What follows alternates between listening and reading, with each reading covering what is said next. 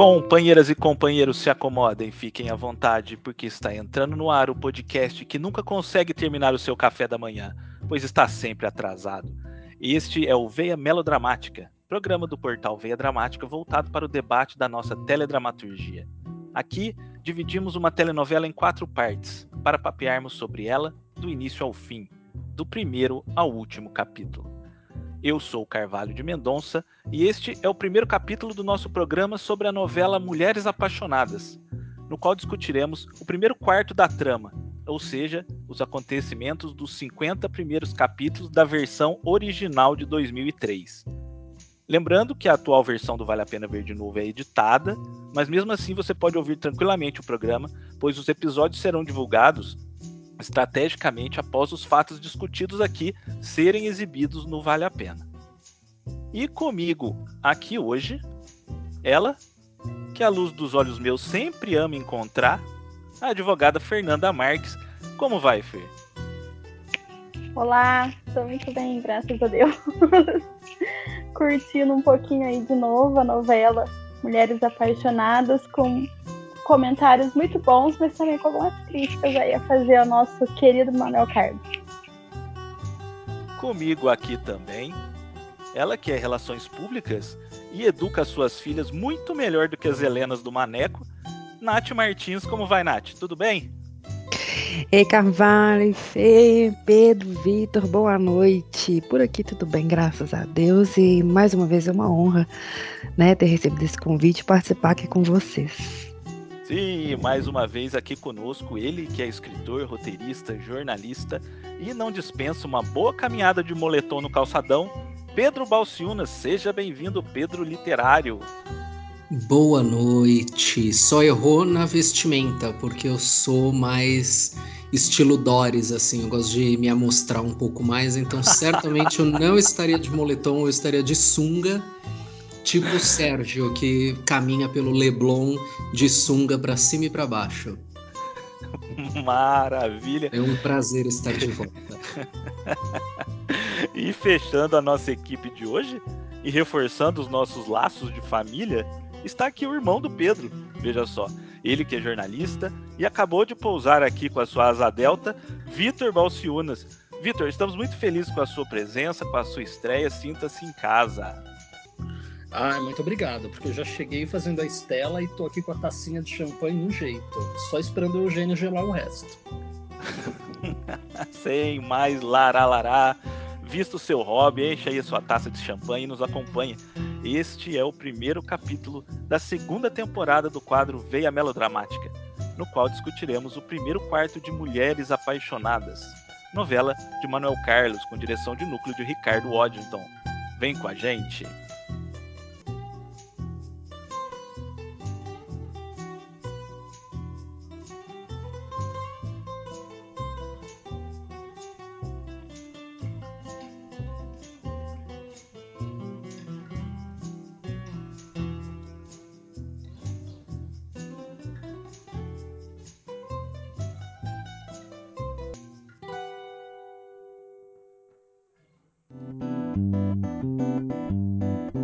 Este é o seu podcast Veia Melodramática.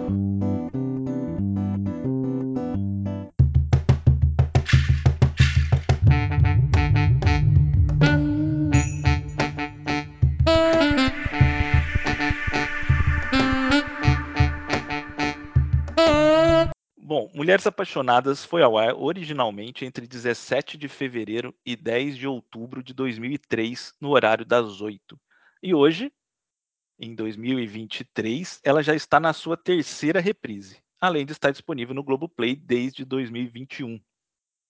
A novela é escrita por Manuel Carlos, com a colaboração de Maria Carolina, Fausto Galvão e Vinícius Viana, direção de Marcelo Travesso e Ari Kozlov, direção geral de Ricardo Waddington, José Luiz Villamarim e Rogério Gomes, o Papinha, e direção de núcleo do Ricardo Waddington. Bom, gente, uma curiosidade eh, interessante é que além do sucesso estrondoso que a novela fez lá em 2003, a primeira reprise da novela em 2008 nas tardes da Globo, não vale a pena, é, segundo o site Teledramaturgia do Nilson Xavier, por mais de uma vez ela chegou a bater as audiências da Malhação, das Três Irmãs e de Negócio da China, que eram as novelas que compunham a grade na época. E esse sucesso em reprises, tanto no Vale a Pena quanto no Viva, não é só de mulheres apaixonadas, né? Mas também das outras tramas do Maneco, especialmente o Por Amor, Laços de Família, que é essa trinca dele com o Ricardo Oddington aí no horário das oito. Bom, Fernanda, é, esse sucesso quase que certo toda vez que, que, que o Maneco é reprisado, toda vez que, que essas novelas dele, aí pelo menos até Mulheres Apaixonadas, né? Porque depois dá uma desandada, é, é, sempre é sempre certeza de sucesso, é sempre certeza das pessoas é, comentando na internet, comentando nas redes sociais e todo mundo fascinado, né, com esse com esse universo do Manuel Carlos. Eu queria saber de você qual é a sua é, sua relação com as novelas do Maneco e para você quais são as principais razões desse fascínio que esse universo dele desperta nas pessoas. Então, é, respondendo à primeira pergunta da minha relação com as novelas dele, eu acho muito agradável de assistir, no sentido de que ela não traz aí uma, uma ruptura muito grande, ela não é uma novela cansativa, ela desenvolve assim de uma forma muito lisa e não traz pra gente assim choques, não é diferente você assistir uma novela, por exemplo, como Kubanacan, em que o tempo inteiro tem acontecimentos que cansam a nossa, a nossa mente. Ou uma novela da Glória Pérez que de repente aparece um, um núcleo gritando, o Eric Johnson gritando, uma mulher rodando num poste, alguma coisa assim. A novela se desenvolve de uma forma muito calma, muito tranquila. Então eu vejo ela dessa forma e entendo que é um dos motivos que faz com que ela tenha muito sucesso, porque ela descansa a nossa mente. Aqui não vou abrir o, o parênteses a respeito das críticas que hoje eu vejo na novela, que eu não via nas versões anteriores, é, quando foi passada pela primeira vez, que eu era mais nova, tinha um outro entendimento, mas eu acho que essa forma lisa, essa forma elegante, esses tons pastéis, essa trilha sonora calma, ela induz a gente a estar assistindo os outros capítulos. E outro ponto que eu acho, né, respondendo já a segunda pergunta, que ela ele faz muito bem essa miscelânea entre a ficção e a realidade. Porque ao mesmo, ao mesmo momento em que a gente observa é, personagens críveis, reais, a gente também vê que eles têm dramas totalmente diferentes do que a grande maioria da população. Então, o sonho que nós adquirimos aí, crescendo, ouvindo, Manuel, é, vendo as novelas de Manuel Carlos, é sofrer pelos mesmos problemas que a Helena sofre. Ou seja, é, não se preocupar com os boletos para pagar, com conta para pagar, com fome, com miséria, mas sim sofrer por outras questões que não as que nós, a maioria da população brasileira, sofre. O único exemplo que eu posso falar assim, que eu lembro de recente, de uma pessoa sofrendo a, ao estilo Helena foi a Patrícia Poeta. Cometeu aí algumas falhas aí no, no trabalho e foi sofrer na praia. É, diferente de um trabalhador que essa semana mesmo nós estamos gravando foi demitido do, do trabalho porque postou um refrigerante diferente do que da empresa que ele trabalhava. Então eu acho que essa que esse estilo de sofrimento e de drama é muito diferente da população em geral. E isso faz com que a gente fale, nossa, quando eu for muito rica, eu quero sofrer igual a Helena, entendeu? Com champanhe na mão, porque o meu casamento está morno. Quero sofrer igual a Lorena, que tem uma casa em Petrópolis e o problema dela são os aquecedores. Então eu acho que é por isso que traz essa essa fantasia toda em torno das novelas do Manuel Carlos e faz com que tenha muito sucesso. Eu, Nath, é, a gente, apesar né, de, da, gente, da gente perceber que a novela do Manuel Carlos ela não é exatamente a realidade, né? Porque é uma realidade que a gente não dá para falar que não existe, porque deve existir. O próprio Manuel Carlos ele diz que ele escreve sobre o que ele conhece, ele escreve sobre o que ele entende. Então, o Manuel Carlos ele deve conviver com esse tipo de gente. Mas apesar de ser uma realidade totalmente diferente da população em geral, é, eles vivem dramas que seriam possíveis de existir na vida real, né? Apesar de todo esse universo em que ele é, ele é, esses dramas são inseridos, né? Todo mundo pode passar por isso, pode passar por um adultério, pode passar por uma bala perdida. Então é, é curioso com, como as pessoas falam assim: ah, o Manuel Carlos ele mostra a realidade, ele é crônicas do cotidiano. Como que você enxerga isso? Eu fiquei exatamente pensando nisso outro dia. Eu falei assim, gente, é, será que existe pessoas? Porque assim, a impressão que eu tive quando eu comecei a rever a novela, porque assim, né, quando você me convidou e tal, eu falei assim, ah, eu já vi, mas eu não lembrava. Né, lembrava de coisas muito pontuais, né? A mulher que apanhava e a, e a, e a mulher que era apaixonada pelo padre. Mas eu comecei a ver, eu fui, fui ficando assim, incrédula porque hoje em dia, como a Fê falou assim, com outra consciência e tal, apesar de ser uma novela, eu concordo com ela, agradável de ver as Helenas e tal, mas assim, uma, como a minha consciência hoje, né, né, amadurecida e tal, eu fico assim, incrédula. Eu fico assim, gente, será que existe esse povo mesmo? Porque o que mais impressiona é a família mais pobre lá, que é a da Dora. Mais pobre não, né? Eles moram num prédio de gente rica e tem empregada e vive reclamando que tá em dívida. Eu morro de rir disso hoje em dia. E assim, me choca, me choca bastante, assim, é ver que isso é, é tratado como uma realidade, porque assim, eu não me encaixo em nenhuma delas. Assim. né? Apesar de, igual você falou assim, pode ser que aconteça eventualmente, né? Os pais separam, né? E o menino fica dando crise na escola, né? A criança só com batata frita. Minhas filhas não, né, gente? Como você bem disse, eu crio muito bem minhas filhas. Elas Pula na catacumba batata... da mãe. É. Pois é, cara, porque assim, eu realmente, assim, é, o que define para mim, assim, eu, eu, fico, eu estou chocada vendo a novela, assim, apesar, eu fico rindo, eu não fico revoltado, mas eu fico rindo. Eu falei, gente, como é que o povo podia gostar de uma coisa dessa, achar isso normal? Eu, eu sempre gostei, né, das Helenas. Eu sou noveleira, sempre fui. Agora, né, de uns aninhos pra cá, sendo mãe, fica mais difícil, assim. E também acabou a era. Mas, assim, eram as novelas que eu mais gostava de ver, né, as Helenas, assim. E eu me, não, né, não me identifico, não, com a novela, com, a, com as temáticas, mas, assim, eu sempre gostei de assistir é, o Manuel Carlos e as suas Helenas, assim. Pedro, é, eu já conversei com você, eu sei que você não é o fã número um do Maneco, então conta aí para os nossos ouvintes qual é a sua posição sobre o bom velhinho do Leblon. Olha, eu, é, é como a gente já tinha falado antes, né? Porque rolou um, só, só para vocês saberem, estava rolando um, um roteiro, por assim dizer, um, um briefing no, no WhatsApp. Eu estava trocando aqui com o, com o Carvalho uns dias atrás e a gente aí acabou engatando a conversa. O Manuel Carlos, é, para mim, ele é um excelente escritor. Eu gostava muito de ler as crônicas dele na Veja Rio.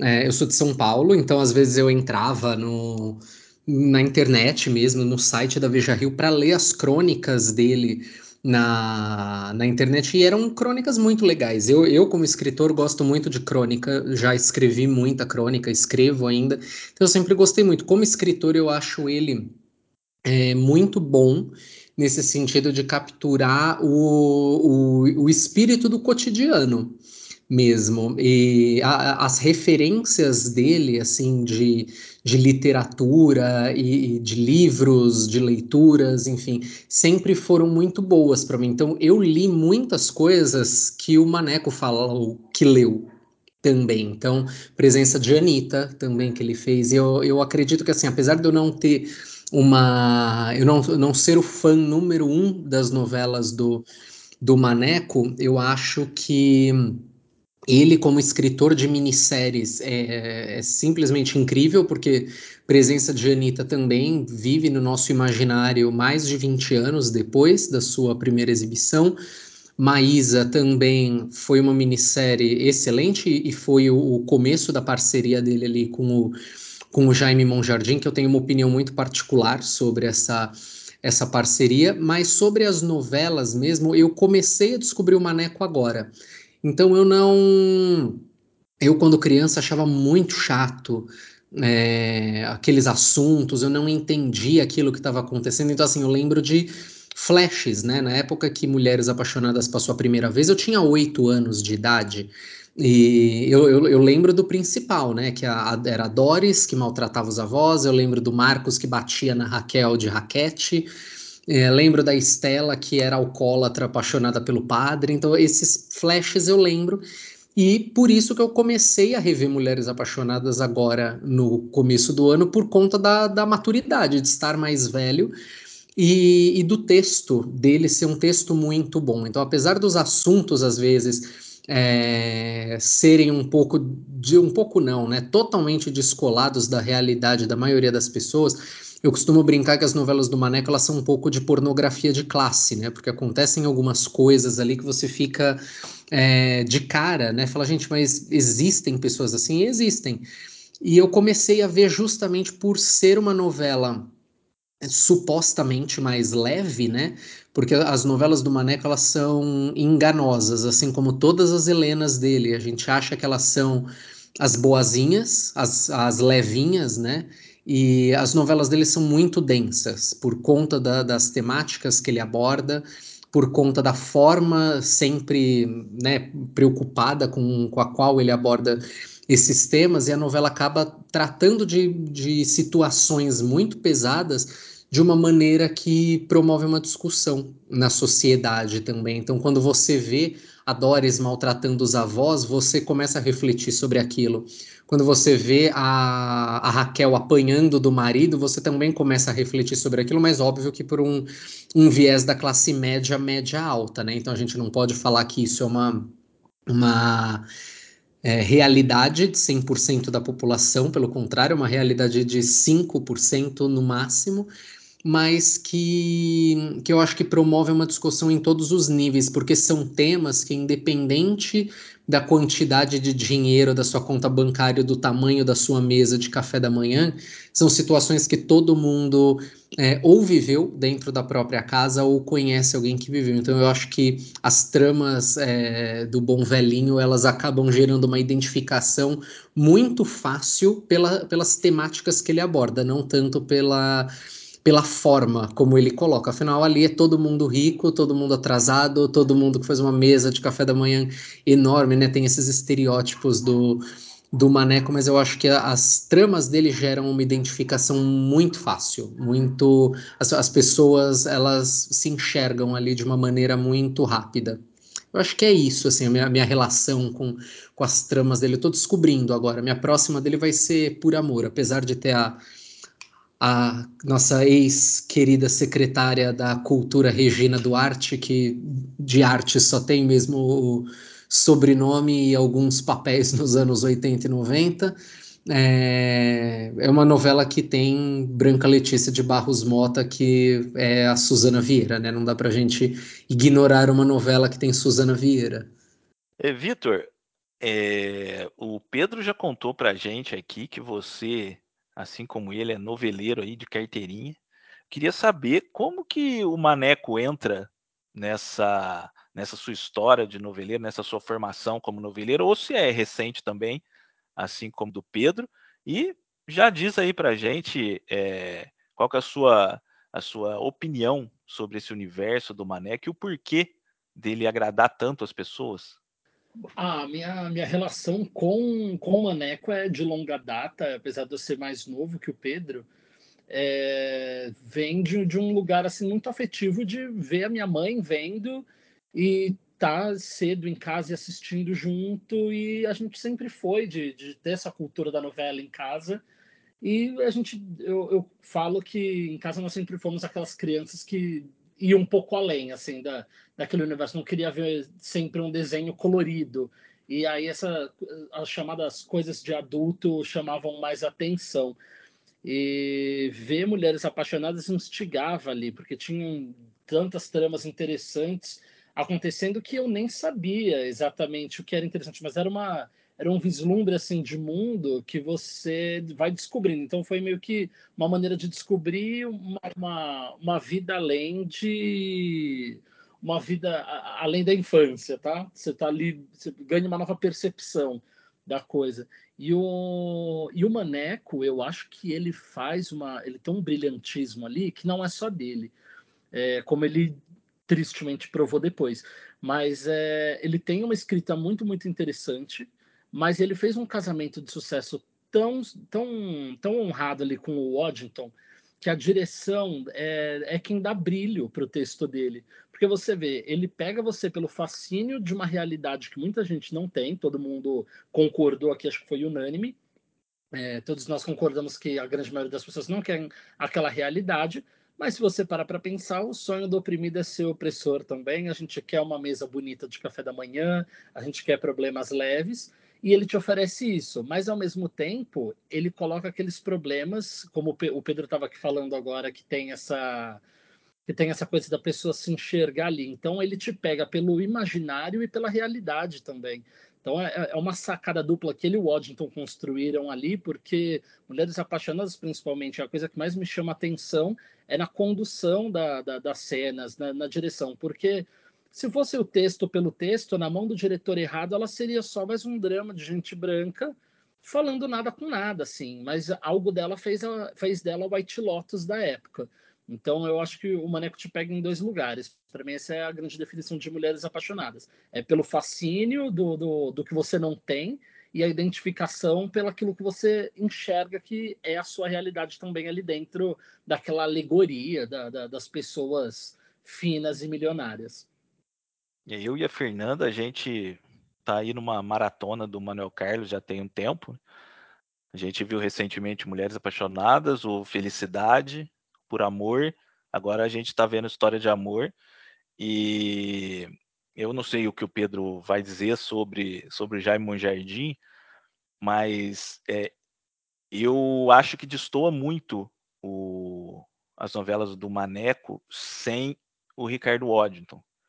E eu não sei dizer se de qualidade que cai ou se o que acontece é que a gente estava muito acostumado com o Maneco e o Waddington.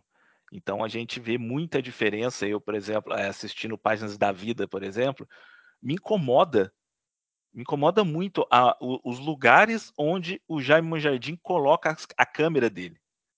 Isso, isso é uma coisa muito doida, porque é, eu não assisti agora no, no, Viva a última vez que passou, mas de vez em quando eu ligava lá e eu ficava. Parece que ele não sabe, parece que ele não sabe filmar o Leblon, ele não sabe filmar a praia, porque estava tão. Isso já estava tão colocado na nossa vida, na nossa cabeça, como que precisa mostrar o calçadão, como que precisa mostrar a praia, como que precisa mostrar o pessoal ali no, no Leblon, os pró é, as próprias cenas de, de café, de almoço. Então eu, eu sou uma pessoa que, como eu cresci é, acompanhando o Manuel Carlos e vendo novela do Manuel Carlos, não é, não me cai bem a direção do Jaime Monjardim nas novelas do nas novelas dele. E aqui no caso é, de Mulheres Apaixonadas é a minha novela favorita do Maneco. Eu gosto muito, gosto muito mesmo. Igual eu tava conversando com a Nath esses, esses tempos, uh, essa semana, a gente tava conversando. A gente acha coisas absurdas no, nessa novela, como em todas, né? Todas as novelas do Manuel Carlos a gente acha coisas absurdas, mas mesmo assim eu não consigo desgostar de Mulheres Apaixonadas. É impressionante, porque Por Amor a gente assistiu recentemente e eu desgostei é, eu deixei de gostar porque é uma novela que, que ela ultrapassa todos os limites do bom senso, tanto no machismo quanto na misoginia, no racismo. É, chega uma hora que você perde a vontade de assistir. Né? A, a, aquela trama principal da, da troca dos bebês fica, em, fica tão de lado em determinado momento, e eu acho realmente que é a melhor história do Maneco, né? Se a gente for pegar o plot de cada novela dele, eu acho que essa da uma mãe dá um filho dela é, em troca do filho morto da filha, é, para mim é o melhor plot do Manuel Carlos. Só que é deixado de lado para numa novela que, sinceramente, não vai para lugar nenhum e fica ali com o Eduardo Moscovitz com a Carolina Ferraz beijando na chuva. uma bobeira e, e isso. Agora, Mulheres Apaixonadas eu acho incrível, cada vez que eu assisto, eu gosto mais, é inacreditável.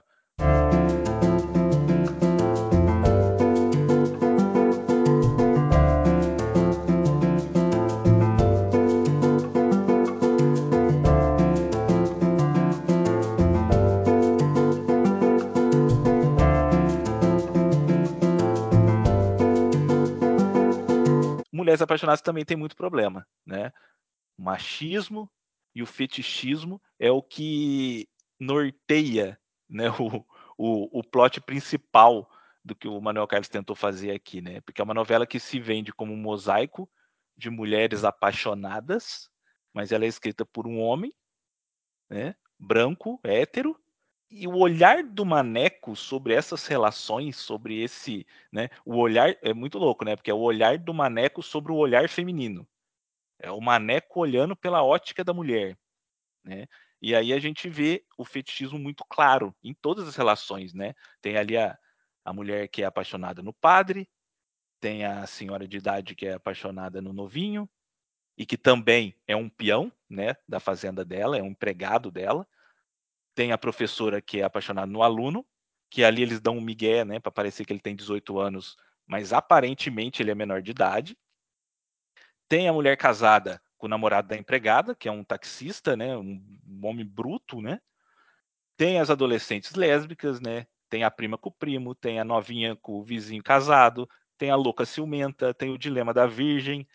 Então, incomoda bastante a forma como isso olhando hoje, né? Que em 2003, com certeza, pouquíssima gente pegou isso, né? Mas me incomoda bastante assistir essa novela e reparando como é, durante os anos 90 e o início dos anos 2000, como a nossa sociedade foi moldada por esse, por essas, por esse olhar do Manuel Carlos da sociedade. Sabe quantas vezes já vi minha mãe, já vi tia minha repetir as coisas que o Manuel Carlos que os personagens do Manuel Carlos falam na, na, nas novelas dele, que são assim absurdas, sabe? Aquela coisa de que, ah, homem trai mesmo, é assim mesmo. Ah, a mulher não sei o que, não sei o que, a mulher não pode, uma mulher não pode se comportar dessa forma. E as pessoas é, não tinham contraponto. Ainda que, que a gente não sabe, né? Mas ainda que o Manuel Carlos tenha colocado tudo isso como uma forma, entre aspas, de criticar ou de expor como a elite é, ele nunca fez contraponto em lugar nenhum. Ele jogava, ele jogava, ele jogava e as pessoas aceitavam isso e repetiam isso pela rua. Muito louco isso, até hoje. Até hoje. As pessoas fazem esses tipos de, de, de comentário, e aí a gente assistindo as novelas dele hoje, a gente se incomoda de uma forma que a gente não se incomodava antes, né? É, Pedro, eu queria que você é, desse a sua opinião a respeito desses, desses, dessas problemáticas que hoje a gente consegue enxergar nas novelas do Manuel Carlos. E já pedi para você falar aí a respeito do, do Jaime Monjardim. É, eu assistindo a novela hoje, eu acho que é importante a gente lembrar, é, além de todos esses pontos que você falou, então é uma é, são mulheres apaixonadas pelo olhar de um homem hétero, branco, paulistano, né? Manuel Carlos, apesar de muita gente achar que ele é carioca, ele não é, ele é paulistano. E, inclusive, em entrevistas, ele já falou que ele tinha muita vontade de escrever uma novela em São Paulo, mas a Globo não deixava, né? Por conta desse imaginário todo que eu vou falar um pouco mais para frente, que é, é sobre o, o a, a, dicotomia ali, Washington e, e Monjardim. Mas é, sobre essa questão do comportamento, eu acho que são. Eu também compartilho disso que você falou, de ver minha mãe, minha avó, tias, é, é, professoras, assim, porque as novelas dele sempre foram muito comentadas, sempre repercutiram muito, tirando ali é, em família, né? Que eu acho que foi, foi bem triste, assim, ter sido a última novela dele e por uma série de erros que eu olho hoje e identifico assim é, que poderiam ter sido evitados, mas eu acredito que essa é, é, todas essas questões que você colocou a respeito do, do fetichismo, a respeito do machismo, a respeito da misoginia, isso eu, eu sempre gosto de provocar a, essa discussão de, do seguinte jeito: a novela ela dita padrões ou ela imita padrões, né? Eu acho que é uma via de mão dupla isso. Eu acho que a novela ela gera identificação justamente por reproduzir coisas que acontecem na, na sociedade e aí ela tem a oportunidade de fazer um contraponto e de discutir é, essa questão mais moralista da coisa, não aquele não estou falando daquele moralismo chato de ficar cagando regra, mas é, é, de colocar esses contrapontos e ao mesmo tempo, que, que aí eu acho que é, é o lado um pouco mais perigoso, vamos chamar assim, que é a, a novela ela dita tendências. Então a forma como a história é contada pode é, induzir algumas pessoas. Eu, eu, eu discordo daquela é, situação de que fala que a novela doutrina todo mundo, não acredito nisso. Eu acho que vai até um certo nível, é, mas eu não acredito que ela seja completamente ditatorial. Eu acho que ela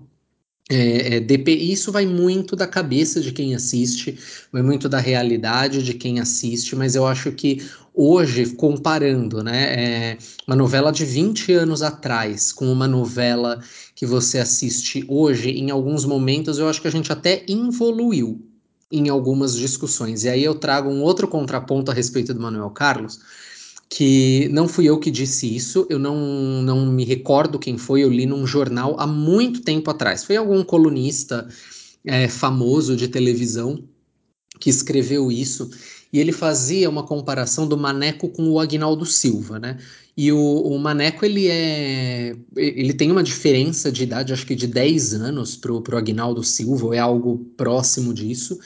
É, para mais, então o, o Maneco é mais velho que o Agnaldo, e na, nesse texto falava que a, a grande diferença entre os dois é que o Manuel Carlos, apesar de ser mais velho, não fazia um texto ultrapassado como o do Aguinaldo. E rever, por que, que eu estou falando do Aguinaldo? Eu, eu gosto de algumas novelas do Aguinaldo Silva, mas na hora que você revê Fina Estampa, que eu revi parte dela agora na pandemia, você vê o quanto é um texto que envelhece rápido, quanto é um texto que se deteriora com o, com o tempo. É um texto que você olha, você fala, você, você vê ali uma, uma pobreza textual e tem uma função de entretenimento, e aí também trago é, uma declaração do Silvio de Abreu que falava que novela não tem que ser tese de sociologia, novela tem que ser entretenimento, e, e as novelas do Aguinaldo sempre foram muito entretenimento e em camadas bem superficiais tinha algumas críticas ali, abordavam alguns assuntos, mas sempre foi puramente entretenimento. E na hora que você compara isso com uma novela do Maneco de 20 anos atrás, você vê que é um texto que, mesmo com algumas discussões ultrapassadas, alguns posicionamentos completamente é, não cabíveis mais no mundo de hoje, ainda assim é uma novela que dialoga com muita coisa de 2023. Então, na hora que você olha o Brasil de 2003 com o Brasil de 2023 tem muita coisa ali que ainda dialoga. Por exemplo, a questão do alcoolismo, da, da, da professora Santana, né? É, que a Vera Holtz faz incrivelmente bem. Eu acho que é um dos melhores papéis da carreira dela. E olha que a Vera Holtz tem uma carreira, uma senhora carreira, né, de grandes papéis. E você tem a questão da violência doméstica, que infelizmente é uma coisa que nunca sai de moda para você poder abordar, porque a gente ainda vê. É que hoje essa questão da violência doméstica ela a, a, gente já consegue discutir questões como relacionamento abusivo, como relacionamento tóxico. E o que eu vejo em mulheres apaixonadas hoje são é, as mulheres sendo é, manipuladas né, ali por, por esse autor, homem, é, velho, é, elas são, essas personagens elas são manipuladas a serem mulheres não apaixonadas, é, mas a, a, a, apaixonadas não no sentido do amor, mas apaixonadas no sentido de aficionadas. Pelas relações que elas vivem. É, eu estava até comentando com o Vitor essa semana que a gente tem poucas mulheres ali em relações saudáveis, né? Então, por exemplo, a, a, Lorena, apesar de ter uma relação de poder ali estabelecida, né? Porque é o, é o filho do caseiro dela, é o filho da cantineira da escola dela.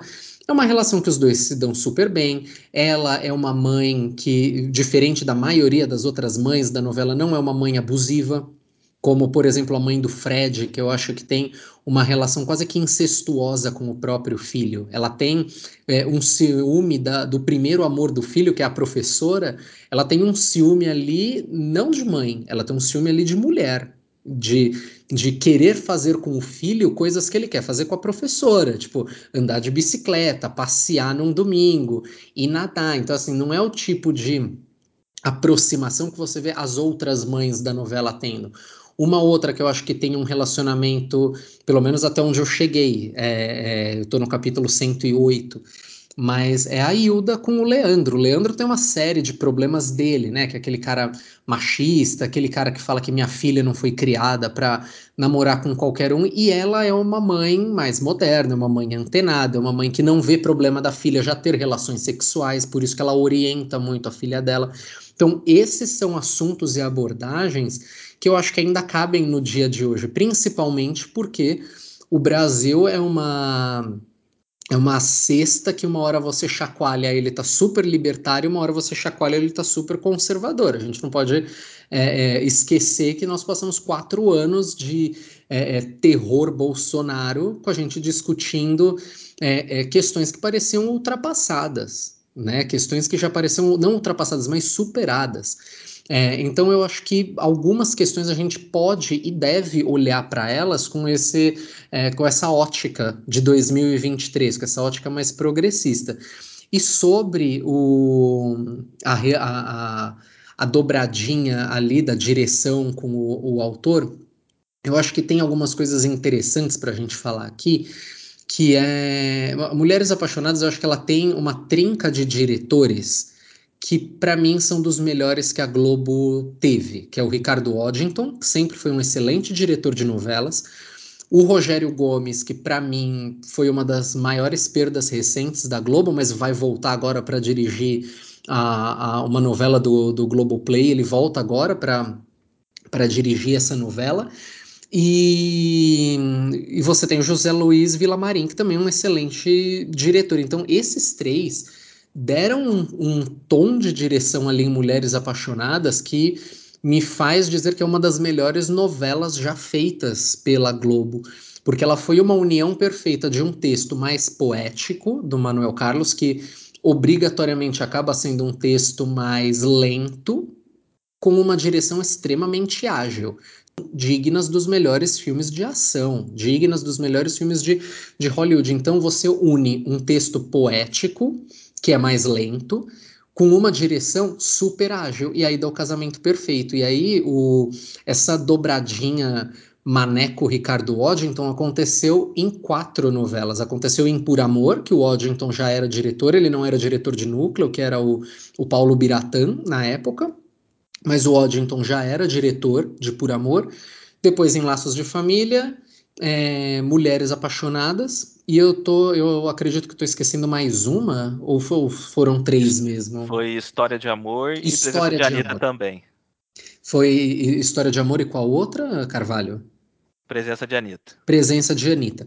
E, e, então eu acho que esse casamento de direção mais ágil com é, um texto super afiado, super poético do Maneco, faz de Mulheres Apaixonadas ser uma novela incrível, assim, em termos de ritmo, em termos de discussão, em termos de você é, refletir sobre algumas questões. E o meu ponto com o Jaime Monjardim é justamente que a direção dele é uma direção cansada.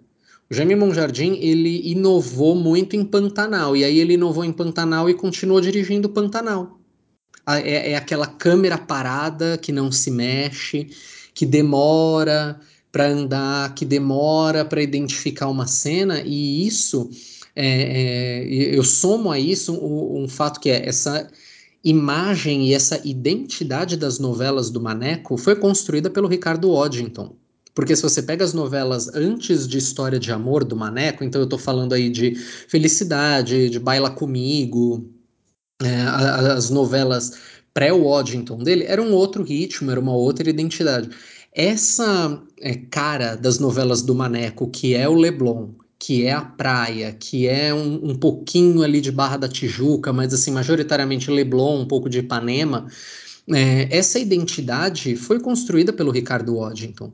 Essa coisa ali da bossa nova tocando nas aberturas, é, é, essas imagens dos velhinhos caminhando, dos jovens é, jogando vôlei na praia.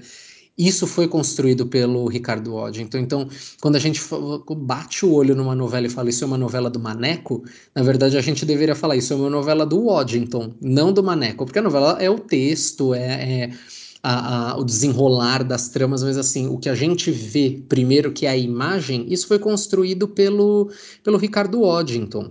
E o, o grande erro da, da direção ali do Jaime Monjardim é que ele imita isso, ou ele tenta imitar. E aí, como a imitação nunca sai tão boa quanto a cópia original, o Jaime Monjardim, ele simplesmente tentou replicar nas novelas que ele dirigiu do Maneco, uma identidade que quem construiu foi o Waddington.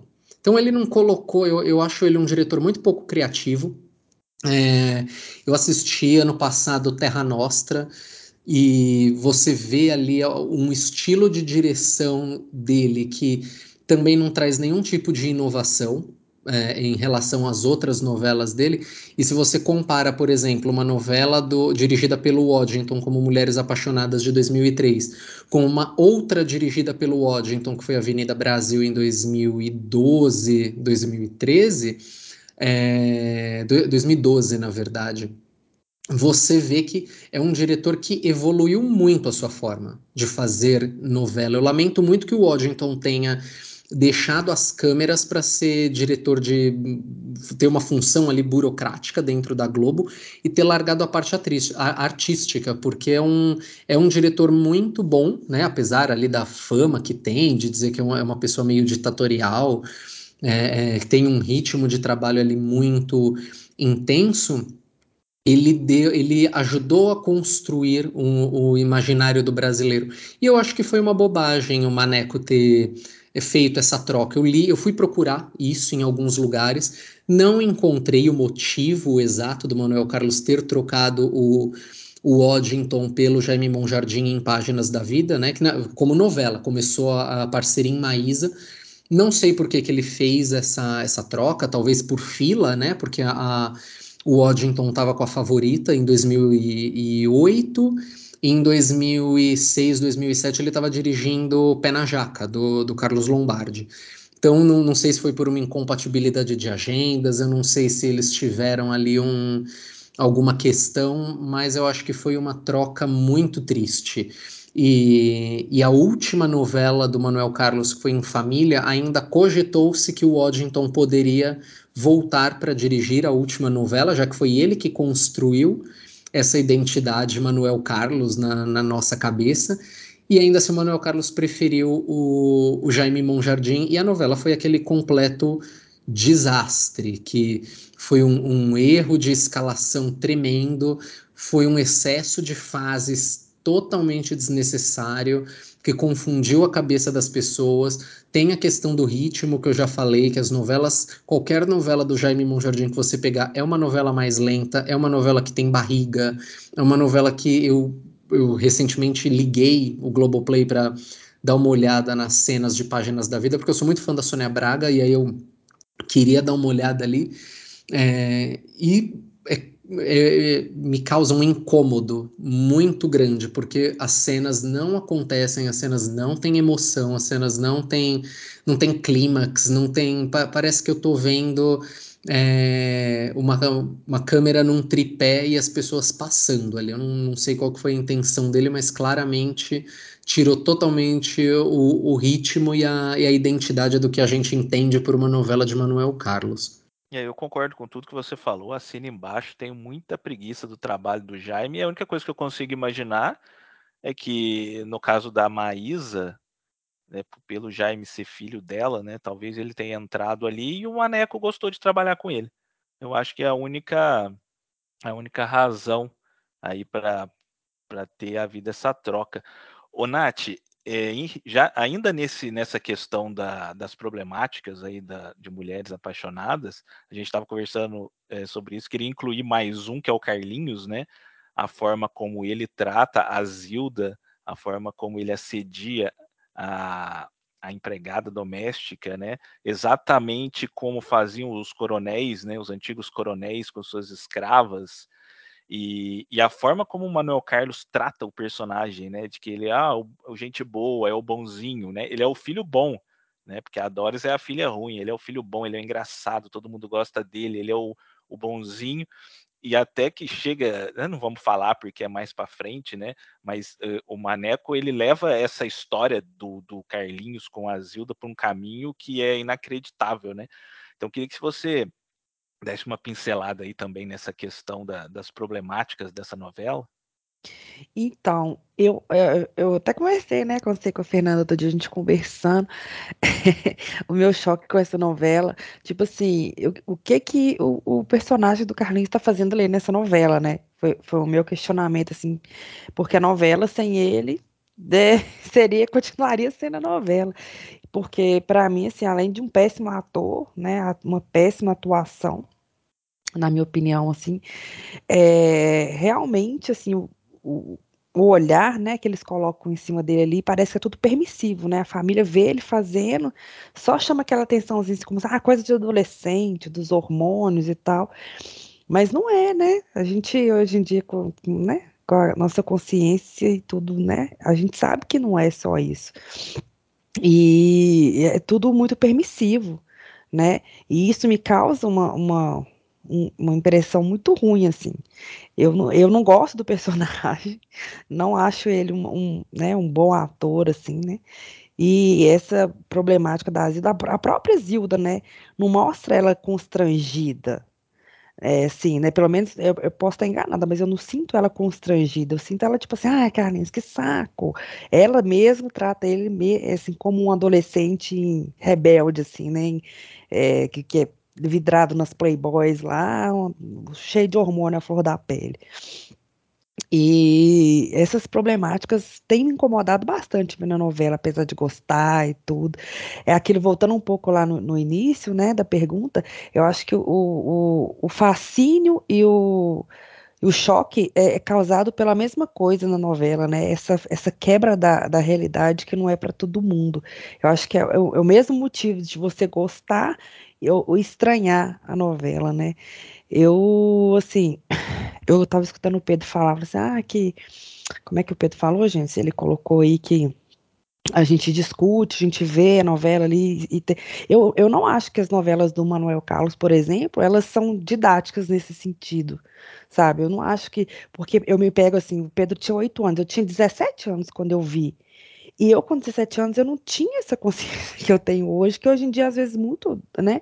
Adolescente, jovem, iniciando a vida adulta e com 17 anos, tem muito mais do que eu. Eu era uma cria do, da igreja, e enfim, né? Então eu achava aquilo lindo, eu torcia para Raquel ficar com o Fred. Eu, é, a, a, o padre com a Estela. Então, assim, né, a Heloísa, eu via ela realmente como pessoa louca, que é uma pessoa louca, mas você vê na novela hoje em dia com outra consciência, você percebe que ali ela realmente era uma pessoa doente, né, mas que ela amava e tal, que ela tinha os delírios dela lá, mas que é uma pessoa doente. Na época era como se fosse vilã para mim. Então, eu não acho que, que seja assim que a gente tome uma consciência a partir das novelas do Manuel Carlos. Eu acho que muito pelo contrário. Eu acho que as pessoas tendem a normalizar mais ainda, é, principalmente o público que a novela tende a, a, atingir, né? A novela mostra uma realidade que não é da maioria do, do, da população brasileira, mas ela atinge, tipo assim, né? O, o público, né? Eu posso estar enganado também, mas acho que o público que vê novela ele é assim, né, fissurado ali em televisão, em novela e tudo, e sai um pouco da realidade. Eu não acho que é um público que está ali querendo gerar uma consciência com uma novela, não. Acho que nas novelas do Manuel Carlos não, não causa, a não ser em pessoas assim, né? Você, eu, assim, a gente tem mais uma. Vai mais a fundo, conhece, né? Critica e tal, mas fora isso, eu não acho que ela alcança muito, não. Eu posso só fazer um, um um adendo à fala da Natália? Claro. É, e, um, e, um, pouco de contraponto também. Eu tive essa, essa discussão recentemente e eu acho que o fato. Eu, eu vejo muitas pessoas questionando, é, de fato, essa coisa da. Porque Mulheres Apaixonadas foi 100% um retrato de uma época, né? Porque é, naquele ano, é, naquela década, ninguém estava discutindo absolutamente nenhuma dessas questões essas nuances né, de, de, questões que hoje em dia a gente ainda está discutindo é, o que é um assédio. A gente teve um caso recentemente até fora do, do, do país onde um, um, cara foi absolvido por um, um, caso de importunação sexual ter durado poucos segundos. Então, é, pensar isso em, lá em 2004, 2003, assim, uma, era praticamente impensável. É, mas, ao mesmo tempo, a novela Mulheres Apaixonadas teve um impacto muito forte. Não é um, não é um dado 100% documentado, mas ela teve um forte impacto na criação das, da Delegacia da Mulher. Ela teve um aumento de denúncias de casos de. Depois do, do da, da história da, da Raquel, a história da Raquel aumentou assim em mais de. Esse é realmente um dado que saiu na, no, tem até no Estadão essa, essa matéria falando sobre como o aumento de denúncias é, na época de mulheres apaixonadas foi em cerca de mais de 40% de, de mulheres denunciando violência doméstica. Então, mesmo com todas essas problemáticas que eu acho que carrega esse retrato de uma época e mulheres apaixonadas, assim como muitas obras, é, antes de começar, acho que tem que carregar aquele anúncio do. Essa obra retrata a época e o período em que foi retratado, porque é inevitável. Ela teve e acho que ainda tem um, um papel muito forte, assim, como como formadora de opinião, porque apesar da gente olhar e, e é interessante, acho muito bom a gente hoje olhar e sentir essa repulsa. E eu tenho notado assim, na, eu vejo que as novelas também foram parar no, em outras redes que a gente antes pensava que novela era coisa de gente mais velha, mas a gente entra no TikTok, que é a nova da nova geração, e essa nova geração também está comentando novela, e você vê que eles ficam ali meio na base do meme, na base da graça, mas eles também sentem essa repulsa desses momentos. Então, eu acho que algum, a algum nível ali de consciência social ele, ele conseguiu despertar. E tem esse, esse papel que eu discuti isso recentemente no trabalho, que nós levantamos essa, essa pauta sobre o impacto da, da Mulheres Apaixonadas dentro das criações da Delegacia para a Mulher e das denúncias. Então, é, cumpriu aí um, um, um papel, apesar de, de, lúdica e problemática em alguns momentos, em outros ela também foi muito inovadora. Perfeito, Vitor. É, é tem esse debate né, de quem faz o melhor merchan social aí, se é a Glória Pérez, se é o Manuel Carlos. Eu, eu acho que realmente Mulheres Apaixonadas, ela, ele traz essa questão do, do, da violência contra a mulher, ele traz também a, a questão da, da violência contra os idosos, ele traz o debate do alcoolismo também, ele traz, é, a novela traz muitas, muitas temáticas para o debate da rua, né, para o boca a boca, que é muito interessante, que eu, na minha opinião, é mais bem feito do que, por exemplo, o que a Glória Pérez faz com as drogas e no clone, por exemplo, sabe? Eu acho que o Manuel Carlos ele trabalha isso realmente, como você falou de, de, ele traz os assuntos, né? Ele traz os assuntos à baila que é bastante interessante.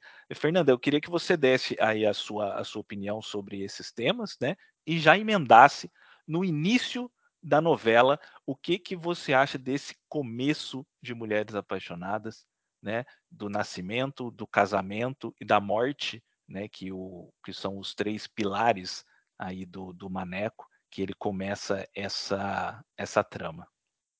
Bom, a respeito dos, dos temas tratados, esse merchan que o Manuel Carlos traz, é, eu acho que existem várias camadas que a gente pode trazer como a sociedade evoluiu muito desde a estreia dessa novela, desde a primeira vez que ela passou, a forma de enxergar e a forma de discutir mudou.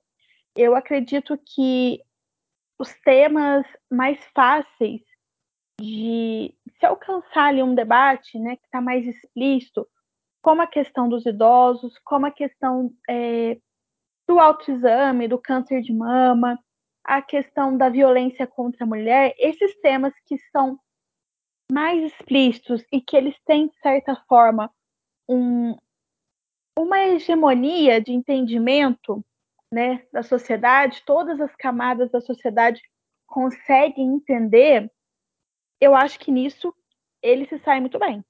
Então, assim, é, existe um pensamento da sociedade que é errado você maltratar idosos.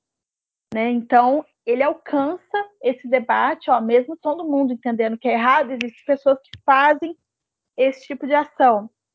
A questão do, do, do autoexame, do câncer. Então, essa, essa camada que está por cima, né, que tem aí a grande, a grande população que entende, eu acho que ele acaba dando resultados muito positivos, como, por exemplo, é, o número de, de denúncias contra a violência da mulher.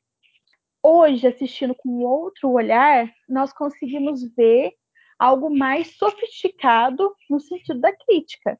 Então, hoje, nós já conseguimos criticar a mãe do Fred, por exemplo, e não apenas a relação dele com a Raquel, por ser um adolescente com a, com a professora. Nós conseguimos ver uma problemática na mãe do Fred. Por quê? Porque a sociedade hoje tem discussões mais profundas sobre esse tipo de tema. Né? Nós conseguimos ver o tal do fetichismo que a gente fala. É, eu costumo falar que as novelas do Manuel Carlos não são mulheres apaixonadas, são mulheres rastejantes. Porque sempre é uma mulher rastejando por um homem. Um homem que normalmente não vale muita coisa, né? Na, nas novelas dele. E elas são colocadas em um patamar é, esses homens são colocados num patamar assim muito elevado em relação às mulheres. Então, esse tipo de discussão ele só acontece porque, graças a Deus, em boa parte, chacoalhando aí a cesta, como o Pedro disse, é, metade dessa cesta aí consegue discutir temas aí que é, fundamentam até os, os, os demais temas, né? O problema ali com o Fred a gente vê que pode ter uma raiz na, mãe, na questão com a mãe dele. A gente pode ver ali que é, aquele, aquele fetichismo em torno da virgem tem ali uma pressão familiar sobre a postura que a mulher tem que ter, e aí ela fica naquela coisa de perde a virgindade, não perde a virgindade. Então, hoje nós conseguimos acessar camadas mais profundas, é, e não só esse merchan aí explícito, né? É, o mais fácil de, de ser debatido. A respeito do começo da novela, nascimento, casamento e morte, eu acredito que o Manuel Carlos ele gosta de trazer essas questões assim é, que marcam a vida das pessoas. É, o casamento eu acho um pouco acho um pouco fantasioso.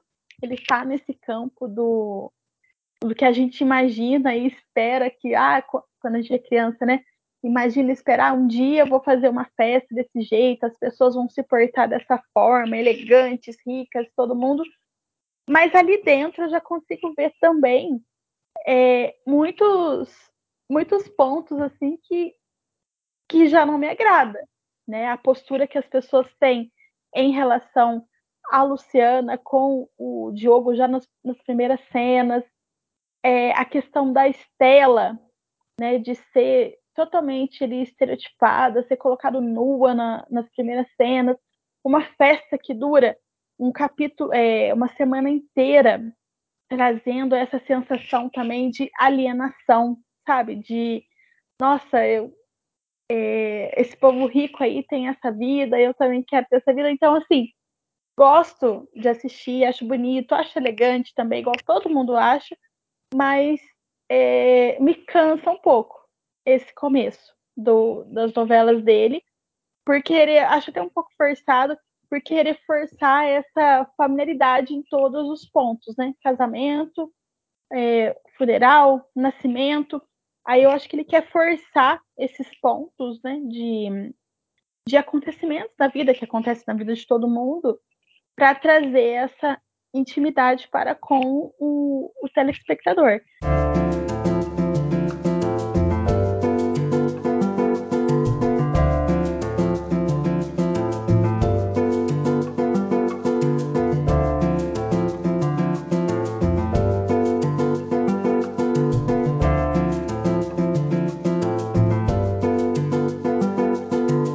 Acho um dos melhores inícios de novela de, de, de todas, assim. Eu, o casamento ali, acho que ele dura de cinco a seis capítulos. Eu, eu acho, eu acho maravilhoso esse começo. É, o, a questão do, do roteiro, acho perfeita também a forma como eles usam essa festa para apresentar todo mundo, né? Porque nessa festa que a Lorena conhece o Expedito, né? Que ela tá lá na banheira e ele vem arrumar a porta. É nessa festa que a gente entende a questão da Estela com o padre, e aí ela faz ali o, o striptease. É nessa festa que a, a Helena ouve o recado da Fernanda, né, no celular, falando que a Salete tá, tá doente lá no, no hospital.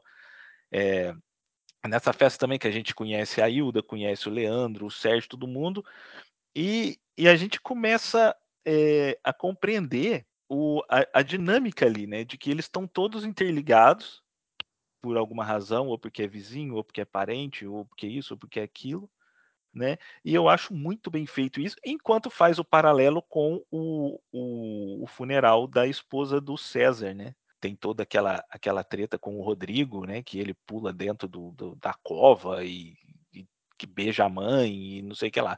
Então eu acho muito legal esse começo, né?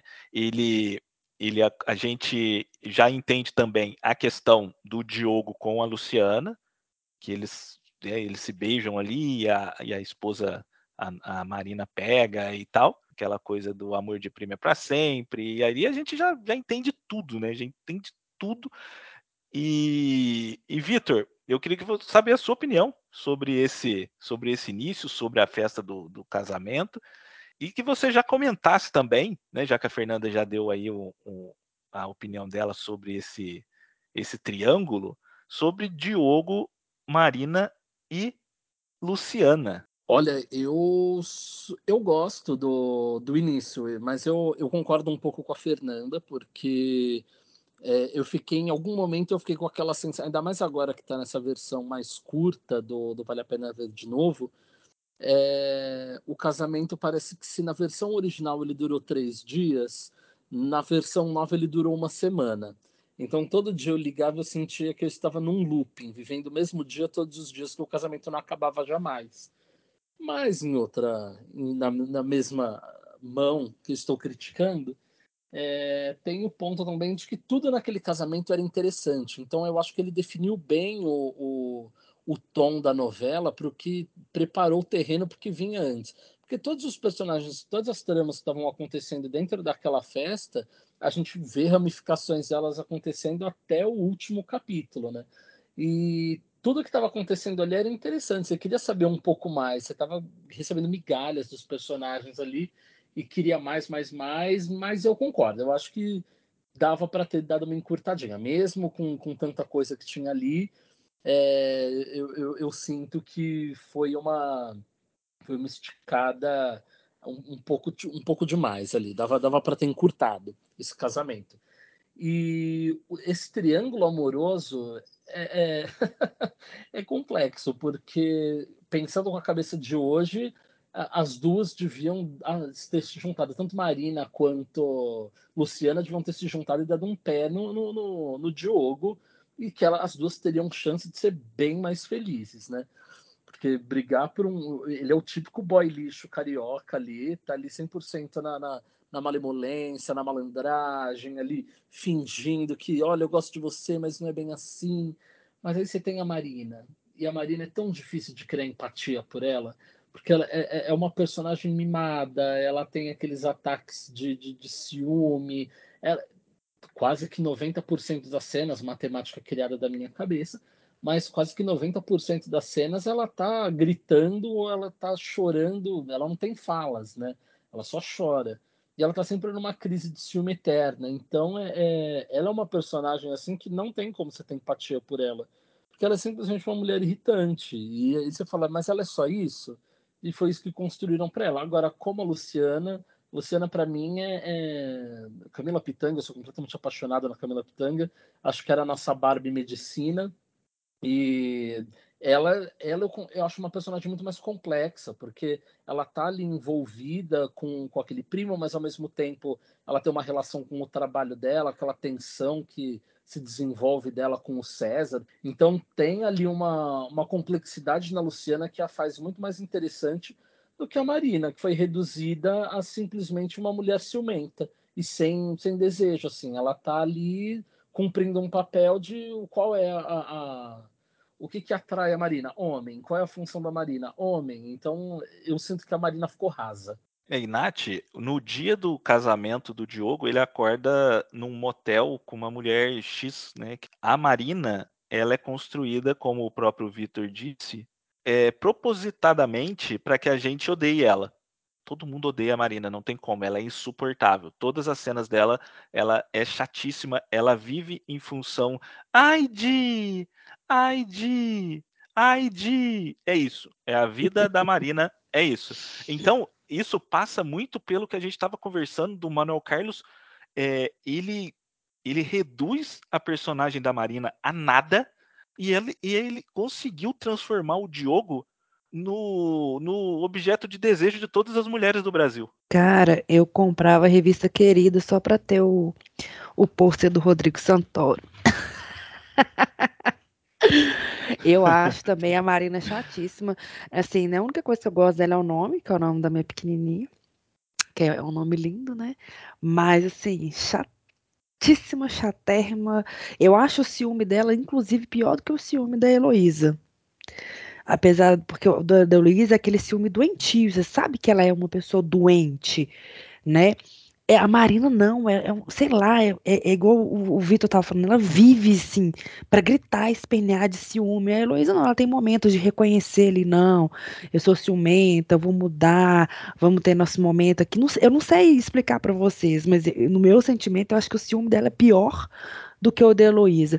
Eu não sei se é porque também é, né, até num certo sentido, a Marina tem motivos para ter ciúme, né?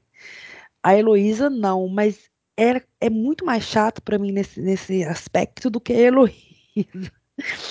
né? A Heloísa, a gente espera que ela seja ciumenta, porque ela tem a doença. A Marina, não, a gente espera que ela né, acalme, vê, ó, já passou, já casou, né? O amor de primo dura para sempre, mas cada um foi pro seu lado. Enfim, é uma sensação que causa para mim que assim, a Marina é pior do que a Heloísa nesse sentido. Né? E ela realmente faz a gente gostar do Diogo, mesmo ele sendo galinha, cafajeste é, e etc., porque ele passa a ser uma vítima, né? Se a gente for analisar assim, ele passa a, a se passar como uma vítima do, dos, dos, dos, acessos dos, né, dela, assim. Então, eu concordo com vocês, é bem nesse, nesse nível. Eu também odeio a Marina. Eu gostaria de fazer uma, um contraponto aí, não é nem um contraponto, Nath. Eu tenho a impressão que os problemas das mulheres, aí no, no caso das novelas Manuel Carlos, no Mulheres Apaixonadas, eles não são problemas que acontecem 100% por causa delas. É, o que, que eu penso? A gente foi criado numa sociedade que a gente sempre normalizou o homem ter várias mulheres, o homem poder trair, ser da natureza do homem trair. E aí, quando você, em um relacionamento, aí estou usando o exemplo da Marina, se encontra numa situação onde o cara é um galinha, é um vagabundo, é sem caráter, e por alguma razão você acabou se envolvendo com esse cara, você se torna a vilã, a chata, a ciumenta, mas boa parte de quem provocou isso foi ele. É ele que foi pro motel com a com fulana, foi ele que beijou a prima no dia do casamento. E aí o Manuel Carlos, ele traz a, a Marina como uma personagem odiável só pra gente gostar da Luciana. E ele faz isso em várias novelas e com várias mulheres, né? Quando elas disputam um homem, uhum. ele sempre coloca uma mulher que é a má, ruim, ou a pior ali, no caso, pra gente poder torcer pela outra. Lógico, é uma fórmula, né? De novela e tudo mais. Mas aí eu fico pensando, até que ponto não é o Diogo que traz essa chatice, essa, esse rastejo e esse ciúme na Marina? Concordo com você que é diferente do caso da Heloísa. Que a Heloísa, eu imagino que dentro da doença que ela tem, que ela desenvolve, em que pese o marido dela também ter motivos para que ela se sinta insegura e tenha os ciúmes, eu acredito que ela seria o tipo de pessoa, como, como eu acredito que na, na trama que ela tem uma doença, que ela teria um, um ciúme de um filho, um ciúme talvez no trabalho, ela poderia desenvolver isso para outras, ramificar isso para outros lados. Mas no caso da Marina, eu vejo que quem destruiu o emocional dela e transformou ela naquilo, em boa parte é o Diogo. É, eu concordo com você. Eu acho assim, né, no mundo ideal, né, é, se eu me colocasse no lugar dela, se fosse eu ali casando, na hora que eu visse o, o Jobert beijando a prima dele e falando, amor de prima nunca morre, vem cá, eu jamais casaria com ele. né, assim, no mundo ideal, acho que a mulher né, deveria ser forte o suficiente para né, sair de uma relação dessa, né? Viu que o cara chegou atrasado e tal, tava no despedido de solteiro, beijando a prima no dia do casamento, tipo assim, né?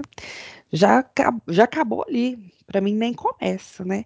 E, mas eu concordo com você. Eu acho que né, o, o Sérgio causa na Heloísa as inseguranças dela, porque ele fica dando em cima da mulherada, desfilando pelado no prédio, ele, né? Aquele ego ali de se achar bonitão né? Ao mesmo tempo, é, o que parece, o que faz parecer que ele gosta, que ele ama muito ela, que aquele ali é o jeito dele, né? Que ela casou, já sabia o jeito que ele era, ele não vai mudar. Essa fala tem até na novela, né? É, você sabia, eu sempre fui assim, você não pode me mudar, não sei o quê. E não é muito por aí, né? Ninguém muda ninguém, mas assim, você vai conviver com uma outra pessoa, principalmente, né? Marido e mulher, você tem que ter alguns e limites. Né? E por outro lado, ele também conheceu ela daquele jeito. Então, claro, por que, que um aceita e o outro não aceita? Sim. É por isso que eu falo ali, ele traz, o Manuel Carlos traz os, os dramas femininos, mas eu vejo sempre ali, não todos os casos, mas em, algum, em boa parte deles, sempre os dramas femininos é por causa, boa parte por causa dos homens. As mulheres do hospital lá, elas são extremamente assediadas pelos médicos. O, o César, ele assedia todas as mulheres, prejudica Sim. ou não a carreira de todas elas, ele bota ela lá em cima, bota ela lá embaixo, e aí elas ficam à mercê dele. Então, assim, eu vejo ali que a Luciana, no caso, pode ter um problema ali, um burnout terrível por causa do que ela passa, da pressão que ela passa naquele, naquele hospital. A Marina não devia dar moral pro Diogo, vagabundo e tal. Mas aí a gente tem que ver que tem a parte deles também. Chegamos à conclusão de que o grande vilão é o Manuel Carlos, na verdade. Ele Mas constrói... Pedro, eu queria saber a sua opinião aí sobre o início da novela, sobre o casamento e sobre o triângulo. Eu, eu gosto muito do começo da novela. Eu acho que é é eu, eu acho bem dinâmico para um padrão Manuel Carlos, assim, se você compara com Páginas da Vida, por exemplo, que é uma enrolação terrível, né? Eu, eu vi o primeiro capítulo, só eu, eu, gosto muito de ver primeiros capítulos aleatórios, assim, só para ver como que o, o, autor escolheu começar a, a história dele. Eu gosto bastante desse começo, eu acho muito dinâmico uma a, a Mulheres Apaixonadas para mim é uma das novelas do Maneco que eu mais gosto justamente porque ela é esse mosaico de situações então tudo acontece ao mesmo tempo e é uma novela que não te cansa em vários sentidos. Ela não te cansa é, porque tem sempre alguma coisa acontecendo diferente. Então, essa novela teve de tudo, né? Teve violência doméstica, teve alcoolismo, teve virgindade, teve relação entre primos, te teve muitas situações ali que contribuíram para movimentar a trama. E eu, eu, acho que esse começo da novela é muito bom, porque como são muitos personagens, ele consegue pincelar um pouco de cada um de uma maneira que você rapidamente já sabe quem é quem ali dentro, você já sabe o, o drama ali mais ou menos de cada um deles, então você sabe que a, a, Helena é uma mulher que vive um casamento infeliz e, e tem um, um, amor do passado ali para resolver. Você sabe que o, o Theo, e aí a, a, gente não falou do Theo hoje, mas o Theo para mim é um dos personagens mais escrotos da carreira do Tony Ramos é um personagem chato, é um personagem que você não consegue ter empatia, é um cara grosso, machista, controladora, assim, ninguém. A, a, a, gente foca muito nas mulheres apaixonadas e acaba esquecendo do, dos homens escrotos que, que tem, né? Do, os boy lixo e Mulheres Apaixonadas é um, um caminhão de homem lixo, né? Se, que você. É, que a gente pode parar para analisar. Mas voltando ao começo da novela, eu gosto muito, eu acho dinâmico, eu gosto da forma como o Maneco coloca a situação no começo da novela e ele vai trabalhando essa evolução. Então, o Rodrigo começa a novela em pé de guerra com o César, por um motivo que eu considero.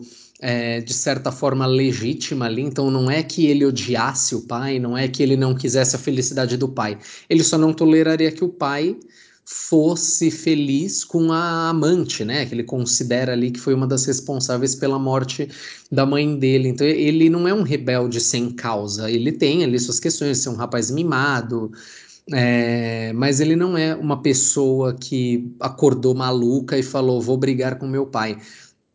Dif diferente de, de outros personagens, né? Que acabam sendo mas é, eles espizinham pelo prazer de espizinhar. Por exemplo, aquela chata da amiga da Luciana, que é a Teresa, que é uma totalmente sem função na história, só serve para fazer leve trás ali, que é uma personagem chata.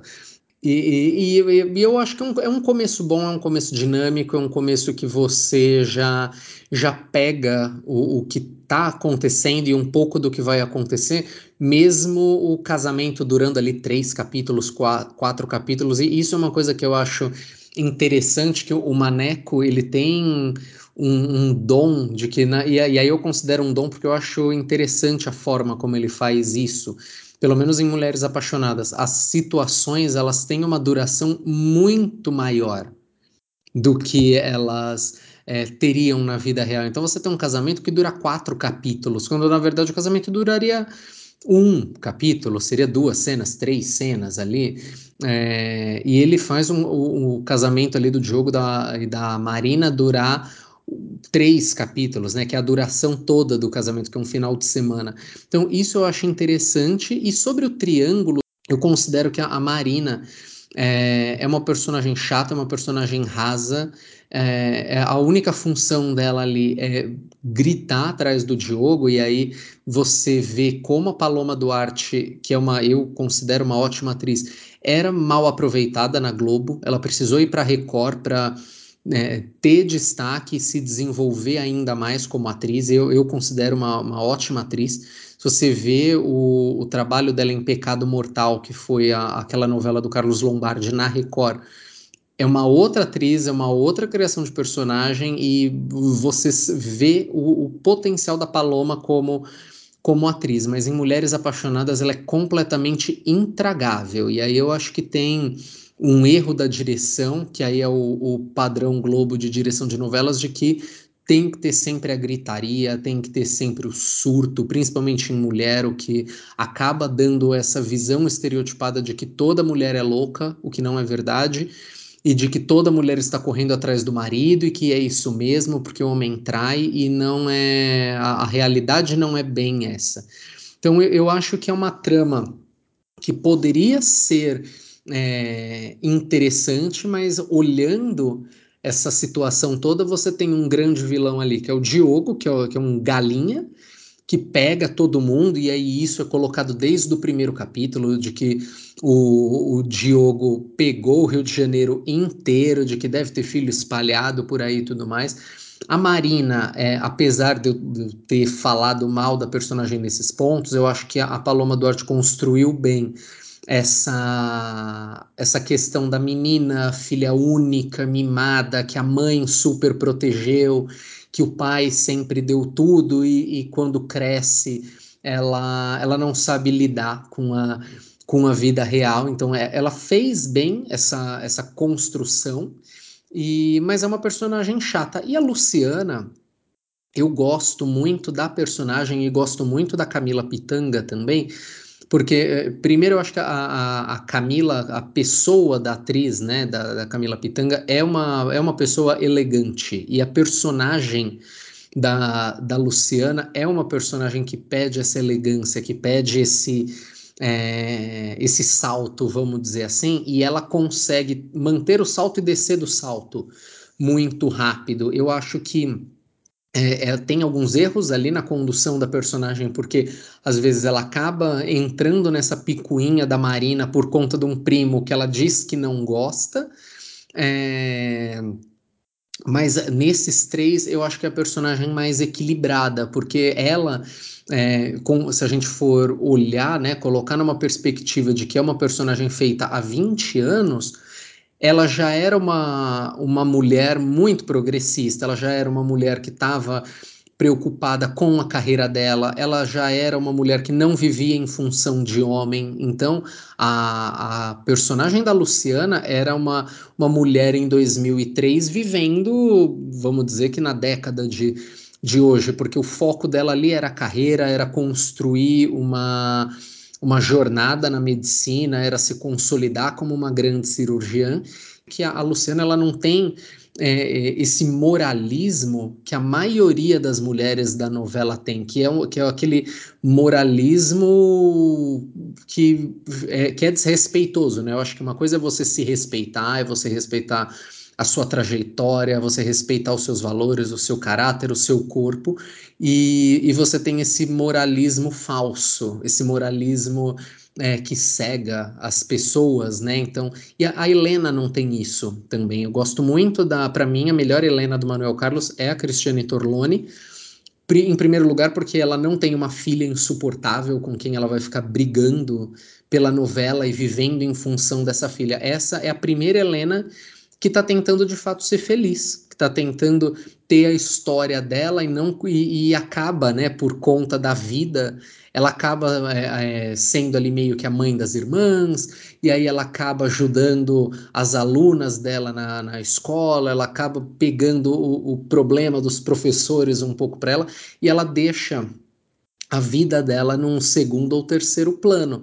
Então eu gosto dessa Helena também porque ela é, tem um nível de maturidade e um nível de, de inteligência emocional, vamos dizer assim, que as outras não têm. A da Vera Fischer, né, eu, eu, eu gosto também, apesar de falarem que é uma das Helenas mais fúteis que tem, mas também é uma, é uma Helena que está tentando ser feliz, né, e, e, que abre mão ali do, do namorado, porque a, a filha se apaixona, e, mas também é uma Helena que está tentando escrever a história dela, ela não está vivendo em função da história da, da filha. Então eu, eu gosto muito da. Né, voltando ali para a questão inicial, eu gosto muito da, da Luciana dentro desse triângulo, e acho que o Diogo ele é só mais um, um personagem babaca é, né, emulando, né? Eu acho que o Rodrigo Santoro fez bem o, o, o Diogo, que você sente raiva do, do, personagem, né? Você fala, gente, mas que, que homem escroto, que cara infantil, e, e muito também da forma como foi criado, né? Porque a Lorena sempre mimou muito os filhos, então o Diogo sempre foi galinha e ela acha graça. A Vidinha é tá, tá se interessando, né? Sempre teve namoradinho, sempre saiu, e a Lorena dá aquelas bronquinhas, mas nunca podou a filha de fato. Ela só poda quando ela começa a se interessar pelo Sérgio, porque é um homem casado, mesmo que num casamento ruim, é um homem é, casado. Mas a própria Lorena também é uma personagem à frente de, de seu tempo. Ela não tem alguns moralismos ali que eu considero é, ruins como, como modelo assim para a sociedade, para a pessoa se, se espelhar, né? Mas você tem ali personagens também que que acabam trazendo isso. Por exemplo, a mãe da, da Edviges, né, a Ana, que também a Regina Braga é uma ótima atriz que durante anos só ficou fazendo novela do Manuel Carlos nesses papéis menores, da mãe pobre, que quer fazer tudo pelos filhos e que tem aquele moralismo que normalmente é associado às pessoas mais pobres. Então, de que, ai, meus filhos têm que casar com pessoas pobres como eles, eles não podem se misturar com pessoas desse é, mundo dos ricos. Então, é, isso é o tipo de moralismo que eu não acho legal na novela. Diferente, por exemplo, de uma outra empregada que é a mãe da Gracinha que, é, é, pelo contrário, incentiva que a filha falou, é, se, se ela é, se a Gracinha é amiga do Cláudio e ela e ele tiverem alguma coisa, qual que é o problema, né? Mas ali já com uma, uma segunda intenção de pegar um, um dinheirinho, né, ali da, da,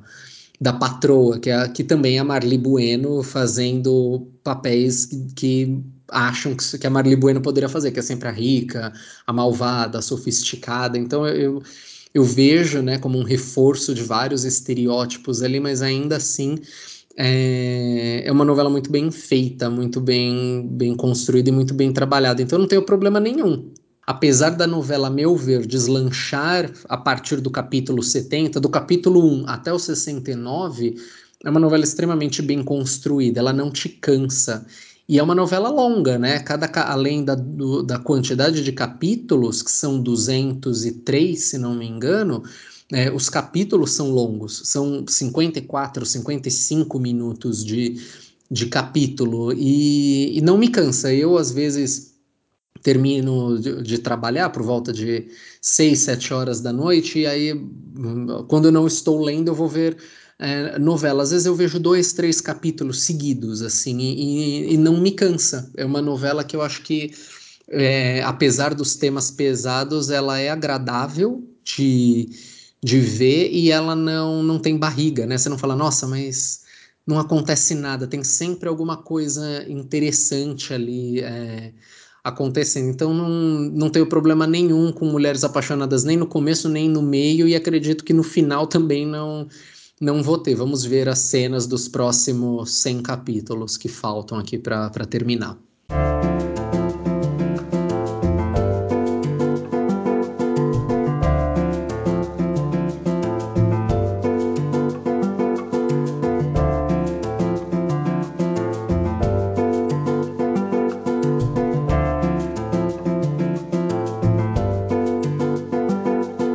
E Vitor, é, queria aproveitar o gancho que o Pedro me deu aí sobre a, a Helena da Cristiane Torloni, é, existe uma grande parte dos, dos fãs do Manuel Carlos que eles não aceitam a Helena da Cristiane Torloni.